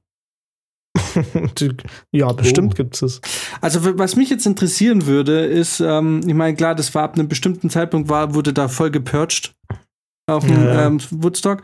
aber die Frage ist, ein Festival mit, ich, ich weiß es nicht, ich habe es jetzt nicht geprüft, aber ich schätze mal 100.000 wird Rock am Ring schon haben. Äh, sagen wir mal, oder sagen wir mal ein Festival mit 80.000, weil das hat es auf jeden Fall. Ähm, da wird es doch auch regelmäßig zu Übergriffe kommen, oder? Mit Sicherheit. Deswegen würde mich mal interessieren. Zwangsläufig. Ähm, ich meine, da war die Rede bei Woodstock, es war jetzt, muss man auch dazu sagen, jetzt keine abnorm hohe Zahl an Vergewaltigungen. Ne? Ich will es jetzt nicht schönreden, aber wenn man jetzt sagt, die ganzen Vergewaltigungen und bei 250.000 Leute, dann hat man irgendwie Zahlen in vierstelliger Höhe im Kopf oder so, oder zumindest mal in dreistelliger Höhe. Ne? Mhm. Aber ich glaube, es ging ja da im Endeffekt dann nur um, in, in Anführungszeichen, nur um 20 oder so, ne? Mhm. Oder also eine relativ, sagen wir mal, überschaubare Zahl bei 250.000. Da mhm. frage ich mich dann, sind sowas jetzt extrem hohe Zahlen oder sind sowas, solche Übergriffe dann Zahlen, mit denen man, also mit, von denen man ausgehen muss bei solchen Veranstaltungen? Würde mich interessieren. Also kurz gesagt, ist Woodstock 99 auch da total schief gegangen? Oder ist es auch wieder, oder ist es auch wieder so ein Fall, wo man sagt, naja, ein Stück weit auch wieder fast normales Festival? Weil ich kann mir vorstellen, dass Frauen äh, auf Festivals doch einer, sagen wir mal, höheren Gefahr ausgesetzt sind, Opfer von Übergriffen zu werden als woanders. Ja, das kann ich mir auch vorstellen. Ich glaube, das ist auch, wahrscheinlich kann man irgendwie davon ausgehen, dass das einfach öfter passiert, aber da muss man natürlich auch im gleichen Atemzug sagen, dass man dann das nicht einfach einpreisen kann, sondern halt dann auch Konzepte mitbringen muss, wie, wie das mhm. halt nicht passiert. Also ich habe jetzt gelesen, gerade äh, anscheinend Rekord Rock am Ring sind 90.000. Vergewaltigung. Und die ja, schon. Wenn da nämlich so Bands spielen, so, so furchtbare, dann, dann fühlt sich das so an. ähm. Auf jeden Fall hat die Festivalapotheke jede Menge Pille, jede Menge, äh, Menge Pillen danach im, äh, äh quasi zum Angebot. Ja. Aber gut, das ist klar, dass da, mhm. dass da hart rumgebumst wird. Ähm, das stimmt, ja. Ich kann, kann, mich noch an eine Situation erinnern. Oh Gott, auf welchem Festival waren das? Jedenfalls, da sind wir auch irgendwie an einem Zelt vorbei und dann hast du sie gerade noch so stöhnen hören und im nächsten Moment kam der Typ raus, hat abgeklatscht und dann ist der andere rein. oh Gott. Oh wow. Das ist ja ekelhaft. Ja. Oh mein Gott. Das war wirklich, also zack raus und der nächste ins Zelt rein. Also da wäre ich ja ehrlich gesagt stehen geblieben und hätte mir die alte anschauen wollen. ja, aber also man hat auf jeden Fall gehört, dass die definitiv bei Bewusstsein war und ich glaube, ihr schon klar war, dass da passiert. Ja, ja, ich hätte mich trotzdem interessiert, was das für ein Schlag Mensch ist, der, ja, die Menschen sind eklig. Ist halt irgendwie, ist ein bisschen ja. ekelhaft. Also, ich meine, ich muss sagen, wir hatten immer so eine goldene Regel, bei Festivals wird nicht gebumst. Das ist auch die Regel, würde ich sagen. Also. Also wir haben uns auf allen Festivals, auf denen mhm. wir waren, eigentlich schön zurückgehalten mit solchen Geschichten, weil es war irgendwie auch eklig. Ja, was willst du da auch? Dafür bin ich wirklich nicht, ich gehe nicht dafür aufs Festival. Absolut. Nee, das, ist nee, das ist, ist, jetzt nicht unbedingt so un ungeduschte da. Na gut, das hat sich erledigt. Also, äh, wobei wir waren eigentlich immer duschen. Auch selbst beim äh, Southside 2004 waren wir eigentlich jeden Tag. Ja. Das ist auch ein Privileg, was ich mir immer gönne. Ja, das äh, auf jeden Fall. Ab in die Dusche. ja. Morgens um halb Ich kenne Leute, aufstehen. die ziehen fürs Festival nicht einmal frische Kleidung an. Habe ich auch schon erlebt. Die feiern dann von Donnerstag bis Sonntag in derselben Klamotte durch. Ja, kann man auch machen. Ist auch eine Möglichkeit. So. Ist jetzt nicht so mein Ding, ist ein, ist, aber man hat halt weniger Gepäck. Ist ein Schutzschild gegen diese ganzen Mädels, die einen dann ständig angrapschen wollen. Ja, ja, das ist ja. sonst kommst du ja gar nicht mehr hinterher. Ja. so machst du das also, Max. Hm. genau. Nämlich einmal meine Ruhe habe. ja. Vier Tage. Dass sie einmal Maxim in Ruhe lässt.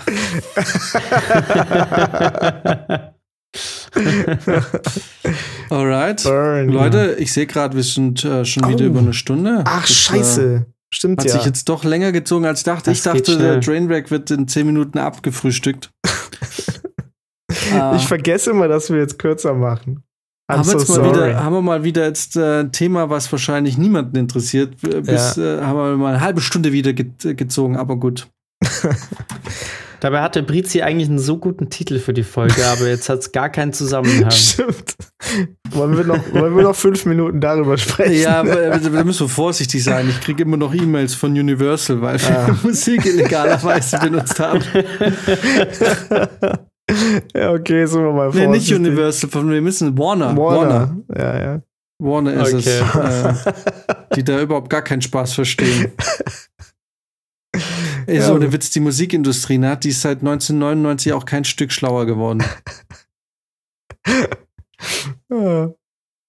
Wir können ja mal Limp Bizkit reinmachen, gucken, was passiert. Persönliche Nachricht von Fred Durst. ja. Naja, wir, dann brauchst, dann musst du Metallica reinmachen. Da kriegst du eine persönliche Nachricht von Lars Ulrich. das stimmt, ja. Mit einer Kontonummer. ja, nee. Nee, ich meine, nee, wenn wir Limbiskit reinmachen, dann äh, sind wir nachher schuld, dass hier irgendwie dass die Leute wieder nuts gegangen ja, sind. Ja, Deutschlandweite, Flammen aufgehen. Deutschlandweite Ausschreitung, der Bürgerkrieg von 2022, der mit Limp Bizkit seinen Anfang nahm. Genau. Habt ihr eigentlich überlegt, ob wir unsere Reichweite vergrößern können, wenn wir jetzt einfach ähm, Querdenker-Inhalte ver vermitteln? Äh, gute Oder generell kontroverse, skandalöse Aussagen treffen. Mit Sicherheit. Wird man von Spotify, ähm, was sind denn, also ich bin da nicht so tief drin, wenn man jetzt so Querdenker-Sachen macht, ne? Die werden ja nicht auf Spotify veröffentlicht. Das geht ja unter der Hand irgendwie, oder? Da kriegt jemand Zugriff zu einem FTP-Server und dann lädt man sich die Sachen so runter, oder wie, wie läuft das? Ich glaube, da gibt es Websites einfach. Das läuft dann über irgendwelche Websites. Gibt es nicht so eine Seite zum Beispiel, die irgendwie schwurbler.com heißt oder so? Bestimmt. Ich, ich habe letztens eine E-Mail bekommen, weil ich ja vor zwei Jahren Restfett.de kaufen wollte. Erinnert ihr euch, an dem ich dann so ein total ab unsympathisch hohes Angebot bekommen habe und ich die ja, dann versucht ja. habe runterzuhandeln? ja. Jetzt mal irgendwie 5000 Euro und du hast dann 50 gesagt oder so. ich krieg's nicht mehr hin. Ich habe irgendwann mal eine E-Mail, äh, wo ich dann äh, versucht habe zu verhandeln. Ja. Aber äh, die haben mir jetzt letztens eine E-Mail geschrieben, ob ich noch interessiert sei. Und ich soll mich doch bitte auch melden, selbst wenn ich nicht mehr interessiert sei. Wenn man dachte, nee, ich muss gar nichts. Aber äh, kam, kam da auch noch mal ein Angebot rein? Wollten Nö. sie dir noch mal entgegenkommen? Oder? Die kriegen es nicht los und dann hätte ich gesagt, hier, äh, ja, was wollte ich letzt, vor, vor zwei Jahren bezahlen? Was, was waren es? 100 ich Euro? Das war wirklich so, ja, irgendwie so um den Dreh. Also ich habe auf jeden Fall extrem niedrig und ich dachte so, mein Level Cap wäre so 100, weil damals äh, war ich sehr optimistisch, was Restfit angeht. und ich wette mit dir, wenn ich jetzt da gefragt hätte, hätte sie wieder den gleichen Betrag wollen, 600 oder 700 Euro. Ja. Wahnsinn. Frag doch mal. ja, mich würde es auch interessieren. Spiel das Spiel mal noch zu Ende. ja, ich glaube für 50 Euro oder was ich denen da geboten habe. Oder 10, ich weiß nicht mehr, aber es war ein absurd niedriges Gebot. Es war sehr wenig, ja. Mhm. Lustig, dass sich überhaupt noch bei dir melden.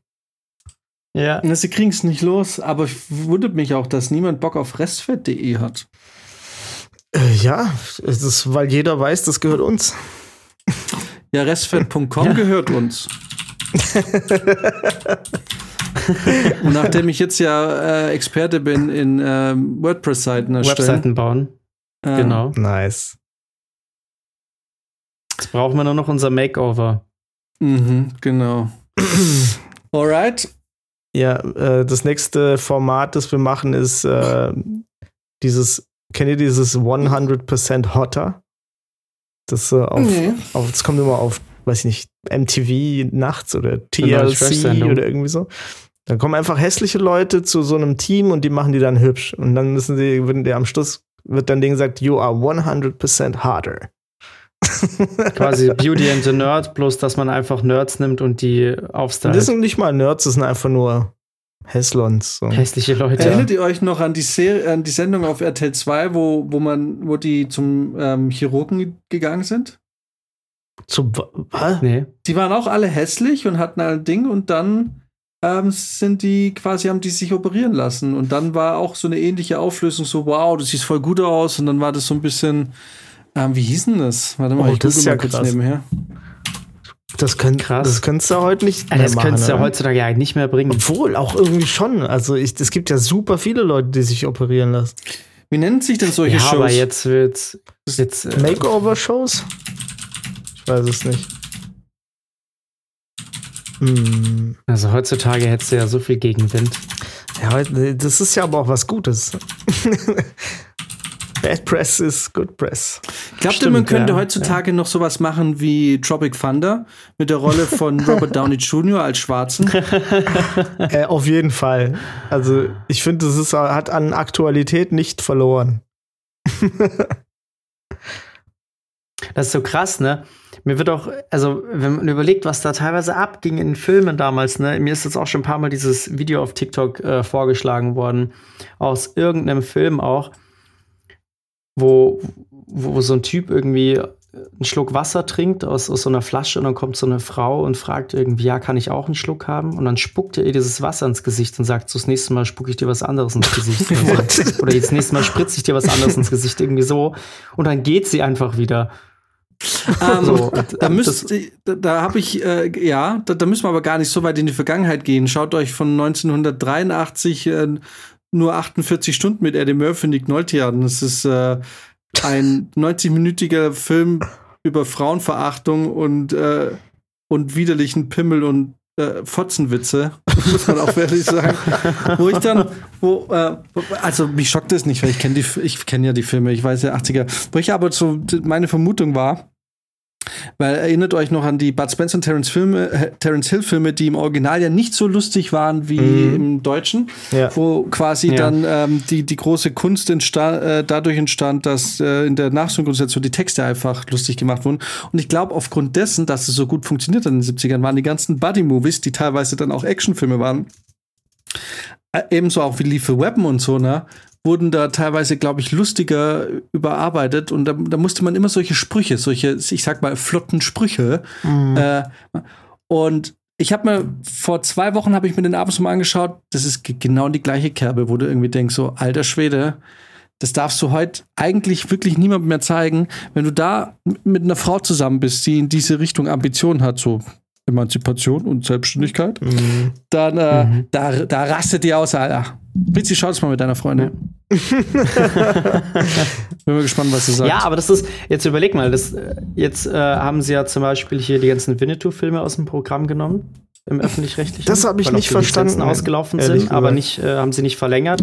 Naja, weil es da jetzt halt so eine Debatte gibt von wegen, ähm, das verfälscht ja diese ganze Kultur und stellt es ja völlig falsch dar und verharmlost Klischees und, und, und, und Boah. Rassismus etc. Dann darfst du Vikings auch ähm, nicht zeigen. Hm?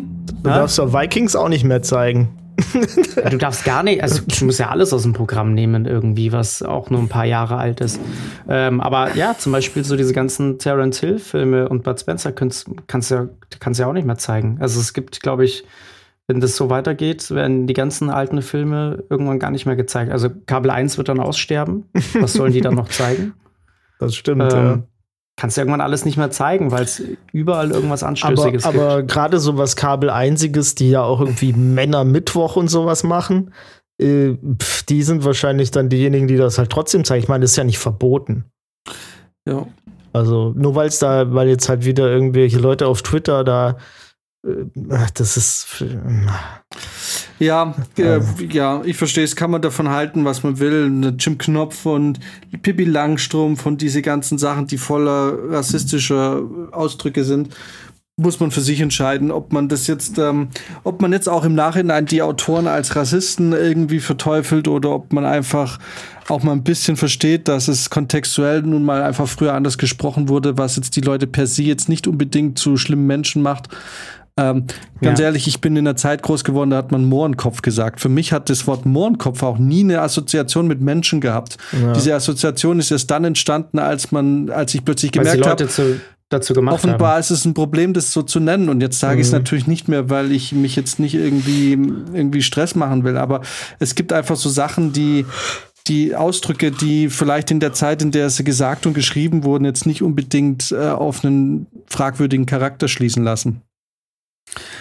ich finde es, ich meine, kennt ihr dieses TikTok-Ding, wo der Typ in Amerika, wahrscheinlich LA oder so, auf die Straße geht mit, ähm, mit einem Poncho und mit einem Sombrero ja, ja. und mit einer Rassel und, und fragt. So Fake, und so ein Fake-Schnurrbart ja, und, und so. Und die Leute ja. fragt, ob sie, ob sie das, ob das offending ist und, und alle so, ja, und irgendwie voll schlimm und das ist nicht deine Kultur. Und dann geht er mit dem genau gleichen Outfit nach Mexiko und fragt die Leute, ob sie sein Outfit rassistisch finden. Die so, ne, sieht, sieht lustig aus. Ja, so sieht so, lustig aus, ja. Ja, wo man irgendwie so merkt, so, okay, das ist irgendwie, das ist halt irgendwie, es ist irgendwie der Westen teilweise. Und das Ding ist, wenn ich das jetzt sage, dann kommen jetzt die ganzen Social Justice Warrior und sagen, du willst ja nur irgendwie deinen eigenen Alltagsrassismus jetzt irgendwie entschuldigen. Aber Tatsache ist, dass wenn die ganze Welt denkt, in Deutschland rennen sie alle in Lederhosen rum und essen, trinken den ganzen Tag Bier und essen Brezeln und Weißwurst. Ich schwör's dir, einmal im Jahr und in, in, einer Woche ist es wieder soweit, sehe ich hunderte Japaner, Italiener, Australier und alle in irgendwelchen Lederhosen rumrennen. Und ja. ich fühle mich nicht offended. Die Sache, warum diese ganze Geschichte sowieso für ein Arsch ist, ist, ich darf mich noch nicht mal offended fühlen, weil ich werde dann nicht mal danach gefragt, weil es offensichtlich bei manchen Leuten okay ist, bei manchen Kulturen, wenn man das macht, und andere Kulturen halt wieder nicht. Es ist okay, ja. wenn man in einer Lederhose rumläuft, aber es ist nicht okay, wenn man in einem Kimono rumläuft. Warum ja, auch Weil immer. wir ja nicht kolonialisiert wurden. Ja, das, ja, ja. das ist dann die Ausrede. Aber es ist ja im Endeffekt egal, ob, ob hier was kolonialisiert wurde oder nicht oder unterdrückt oder nicht. Kulturelle Aneignung ist kulturelle Aneignung. Und das ist ja das Problem, was sie haben. Und theoretisch, wenn man es jetzt ganz genau nimmt, ist es kulturelle Aneignung, und unter deren Verständnis, wenn jetzt eben ein Japaner kommt und sich eine scheiß Lederhosen anzieht. Ich fühle mich da auch nicht offended. Ich fühle mich nur offended, wenn er sich die 10 Euro Plastiklederhosen vom Hauptbahnhof kauft. Wenn, dann soll er sich eine richtige kaufen und voll mitmachen. Es ist doch, Na? Also ich glaube, so geht's dem, so geht's wahrscheinlich den Poncho-Leuten auch. Aber auch das ist dem, ja, auch das ist dem ja egal. Und dann, natürlich sage ich da trotzdem nichts, ne? Und finde es dann auch irgendwie witzig. Aber es ist, es ist ja immer so, dass sich die Leute drüber aufregen, die es ja eigentlich selber gar nicht betrifft. Also ich finde, ähm, man muss natürlich aufpassen, dass es zu, nicht zu, zu dem wird, was man verurteilt. Ne? Also von denen, die das machen. Das wird manchmal, kommt mir das auch so ein bisschen protektionistisch vor. Das ist das Wort, das ich gesucht habe. Das ist ja auch Rassismus. Man muss die jetzt beschützen vor, weißt du, also die, die Leute sind keine Kuscheltiere. Man kann denen ruhig auch zugestehen, dass sie offended werden. Und dann können sie sich auch wehren. Das, diese Möglichkeiten ja. hat man heutzutage. Ähm, ich finde es komisch, wenn sich dann da Leute immer ähm, so verpflichtet fühlen oder nicht mal verpflichtet fühlen, sondern anscheinend auch im, also die das gerechtfertigt finden, in die Bresche zu springen für jemanden, der jetzt irgendwie äh, offended zu sein hat. Oder so, keine Ahnung. Du, in ja. Italien gibt es noch den Hitlerwein. Und also, ja, jetzt sag mir doch mal, warum du den Hitlerwein schon kanntest und ich nicht. also, pass auf. Als echter Wenn man Italiener. nach Italien fährt, zum Beispiel zum Gardasee, dann gibt es relativ bald, glaube ich, nach der österreichisch-italienischen Grenze eine Tankstelle. Diese Tankstelle, die kennen sehr viele Leute, denn diese bietet einen ganz besonderen Wein an. Auf diesem Wein ist Adolf Hitler in verschiedensten Versionen abgezeichnet. Ähm, doch die Tankstelle bietet nicht nur das an, die Tankstelle hat auch ein ganzes Waffenarsenal. Ähm, da gibt es so einen bestimmten Bereich, da bin ich auch mal zufällig hinten gelandet. Da verkaufen die alles von großen Macheten, Schuriken, Samurai-Schwertern, alles ist da irgendwie zu holen. Ganz ominös. Ähm, und witzigerweise hat sich ja jetzt eine Frau drüber aufgeregt, über den Wein. Wo ich mir dachte, also keine Ahnung, das existiert doch jetzt schon seit mindestens 20 Jahren. Das, und jeder weiß es. Das ist jetzt nichts Neues mehr. Ist jetzt eigentlich in dem Sinne kein, kein frischer Skandal. Irgendwas ist doch mit Tankstellen und komischen Sachen, Messer, Schuriken und, und Zeug, das man kaufen kann, oder? Also ich habe. Das wäre auch mal, wäre auch mal vielleicht eine Kategorie für debattier dich dumm. Die außergewöhnlichsten Gegenstände, die man an einer Tankstelle erwerben kann. Ja, oder, oder die, ja, die man real an einer Tankstelle erwerben kann, weil das gibt's ja genau. alles. Ich, ich war ja, ich, es ist, ist ich war in Spanien auf Tour. Wir haben in irgendwo in der Wüste an der Raststätte angehalten und es gab überall Messer, Kunais, also ja. Die hatten so große Messer, kleine Messer, Klappmesser, Springmesser, das war alles Mögliche. Und nebendran wollten wir halt einfach nur einen Toast essen. Gab's auch. Also ich, die Bandbreite ist da ganz groß. Ich frage mich, was das ist. Warum, warum, was ist denn das für eine, für eine, also ist das sowas wie Systemgastronomie nur für halb illegale Waffen? Es ist, ist vielleicht echt eine Grauzone. Vielleicht ist es so ein vielleicht sind es aber illegale Waffen, die du einfach erwerben nur die Deutschen, die da einen Stock im Arsch haben. Weil ich war jetzt in Kroatien und da konntest du, da waren, da war in jedem Stand hatte der mindestens ein ganzes Regal voller genau solcher Messer. Butterfly, Springmesser, das war alles dabei. In ja. Deutschland darfst du gar, also Butterflies in Deutschland ist komplett illegal. Ja. Hello Kitty ähm, Messer, Hello Kitty Butterfly habe ich da gesehen. Ja, ja, genau. Also ist jetzt die Frage, ist die Kriminalität dadurch in Italien und Spanien höher? Oder niedriger. Keine Ahnung. Oder niedriger. da werden die Sachen noch selber ausgefochten. Genau. Es ist ja, in Thailand zum Beispiel gibt es auch Stände, da kannst du dir, kannst du dir Taser kaufen. Ja, guck mal, das ist so, stell dir mal vor, du hast so einen, du hast so einen Streit, du, du, du bist so jemand, alles läuft scheiße gerade, keine Ahnung, mit deiner Frau, du hast so einen Streit, du hast sie vielleicht erwischt beim, beim Betrügen oder sie dich oder was weiß ich. Und einer von, von euch äh, fährt wutentbrannt los und fährt zur Tanke. So, in Deutschland bedeutet das, du holst dir nachts irgendwie Wodka oder Bier oder irgendwie sowas. Und in allen anderen Ländern heißt es, renn, mach alle, mach deine Tür, ver verbarrikadier dich. Guck Der kommt zurück. jetzt mit dem Dämonenschwert Auf jeden zurück. Fall. Der hat nachher, keine Ahnung, das Schwert von Isildur in der Hand. In Deutschland, Deutschland kommt er höchstwahrscheinlich mit zwei Pound Karazza wieder zurück. Weil für mehr das Geld nicht gereicht hat. Das sind ja auch sieben Euro. Genau. Übrigens, Karazza gibt es jetzt auch in vegan oder vegetarisch. Ja? Mhm. Ja, voll geil. Ja, ja super. Wahnsinn.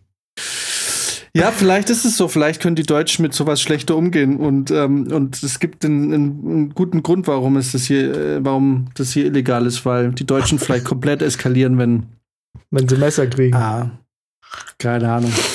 Ja, du, meinst, du meinst, dass dann nach einem Streit äh, ein Typ erstmal mit einem Hitlerwein und einem Schuriken zurückkommt? erstmal runterkommen. Erstmal runterkommen auf meinen Hitlerrotwein.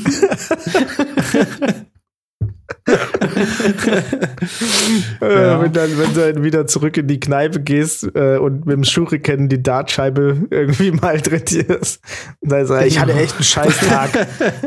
Ich hätte gern zwei Hitlerwein.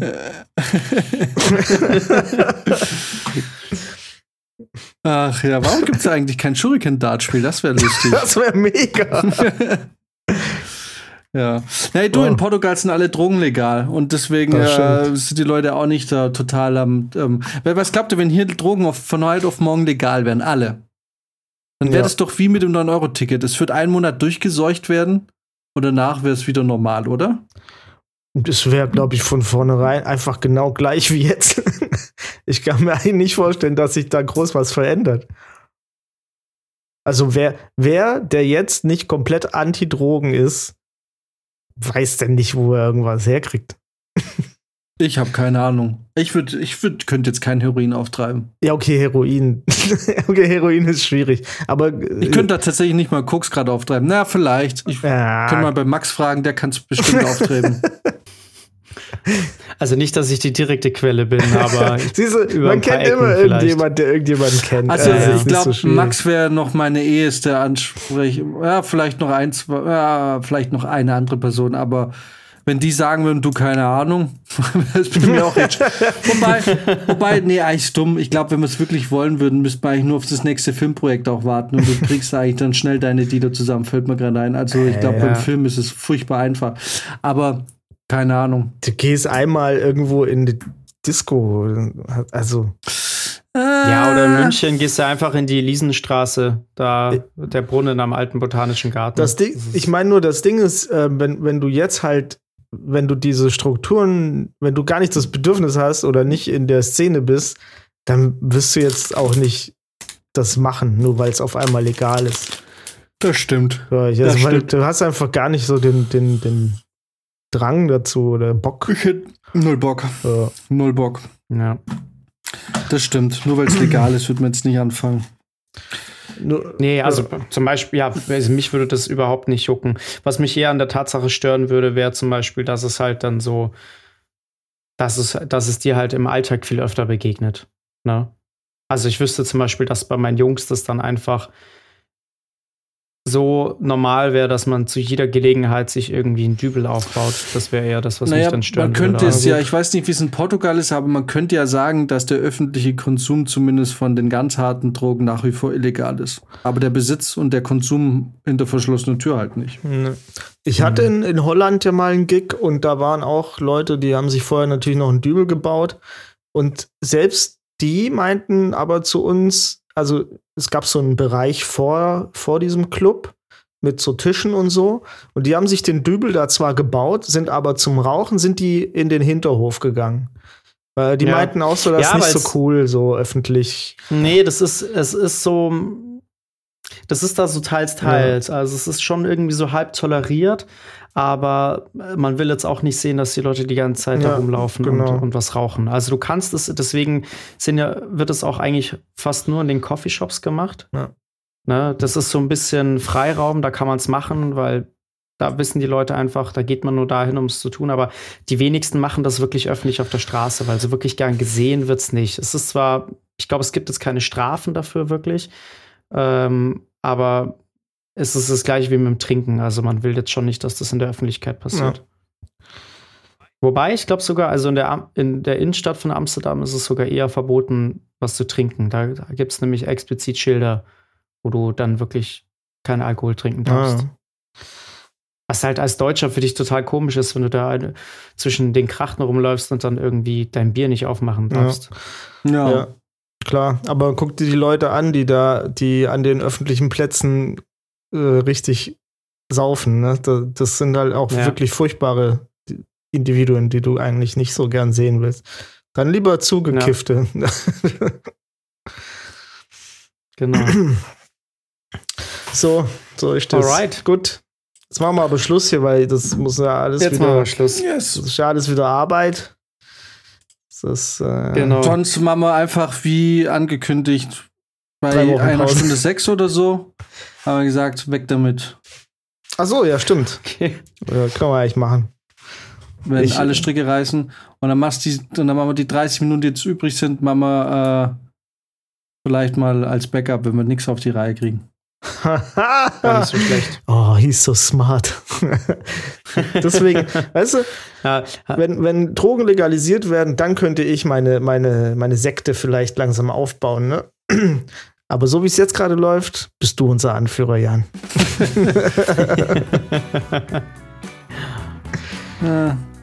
Alright, dann wünsche ich euch eine schöne Woche. Und ähm, Max, du bist ja im Hotel, sehe ich noch. Genau. Dann ähm, heute hier wohl kein Fortnite mehr. Dann wünsche ich euch. Tatsächlich habe ich ja meine Playstation mitgenommen. Hast du schon getestet, ich festgestellt, Ich habe festgestellt, dass ich in der Nähe vom Fernseher keine Steckdose habe. Hm. Ah. Okay. Das ist richtig. Ich muss mir jetzt morgen ein Verlängerungskabel vom Set mitnehmen. Weil ich kann meine Playstation nicht einstecken. ja. Ich, muss, ich brauche einen Schuko. Aber, aber wie asozial ist das, dass die einfach beim Fernseher keine zweite Steckdose irgendwo angebracht haben? Also ich muss eh schon die Playstation auf den Hocker stellen, weil ich meine, man sieht jetzt ungefähr, wie hoch der Fernseher ist. Das HDMI-Kabel reicht so lang gar nicht. Ich muss jetzt hier richtig rumbasteln für die Scheiße. Hm. Aber ab morgen, morgen Abend wird äh, Dick Fortnite gezockt. Oh, krass. Alright. Oh Mensch, jetzt hätte ich. Ach, blöd, mir ist noch ein ah, Thema ah, eingefallen. Machen wir nächstes ja, Mal. Morgen wird vielleicht schlecht. Dieses Mal an, sonst vergessen wir es wieder. Dann können hören wir es hier wenigstens. Hm, nee, ich schreib's mir auf. Ich, äh, ich schreib's, schreib's ins Discord. Schreib's in den Chat, ja. ja genau. Alright, dann ähm, aber schreib's erst, wenn wir hier aufgelegt haben, sonst habe ich vielleicht doch noch eine Meinung dazu. löschen, löschen, löschen. Alles okay. klar, bis nächste Woche. Mach das gut. Ciao. Ciao. Ciao.